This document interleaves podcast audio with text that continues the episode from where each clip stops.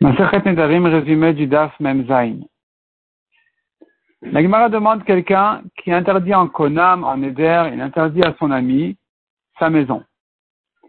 Il interdit, il, sans lui dire ma maison, il a dit voilà, cette maison-là, je te l'interdis en Eder, ou bien ce champ-là, je t'interdis en Eder. Si maintenant cet homme-là, il est mort, ou il l'a vendu à quelqu'un d'autre, est-ce que son ami pourra en profiter? Oui ou non?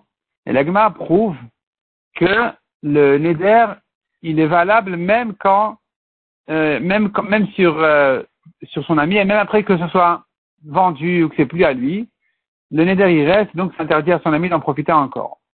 La Gemara demande encore une question.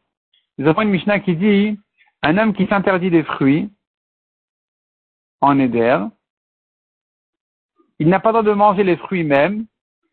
S'ils ont été échangés, il n'a pas le droit de manger les échanges non plus. Donc il a échangé les oranges pour des pommes ou des oranges pour d'autres oranges, il n'aura pas le droit de profiter de l'échange. Et euh, s'il les a plantés, il ne pourra pas profiter non plus de ce qui a poussé de là. Tout est interdit. La question se pose, c'est par rapport à son ami.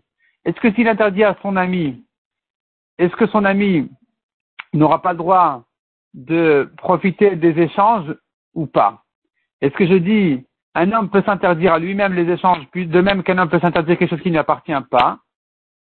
Ou bien je dis, par contre, par contre, je veux dire, pour son ami ou un homme ne peut pas interdire à son ami quelque chose qui ne lui appartient pas, il ne pourra pas non plus lui interdire les échanges de ces fruits-là. Ou bien je dis que non, je dis que il peut interdire à son ami les échanges, de même que ce qui va pousser, si ça a été planté, ça reste interdit. Et l'Agmara ramène de preuves de certaines Mishnayot, et finalement l'Agmara repousse les preuves, donc ça reste en question. Le Ran ramène là-dessus une requête. Est-ce qu'on prendra la Kula ou la Khumra dans ce cas-là?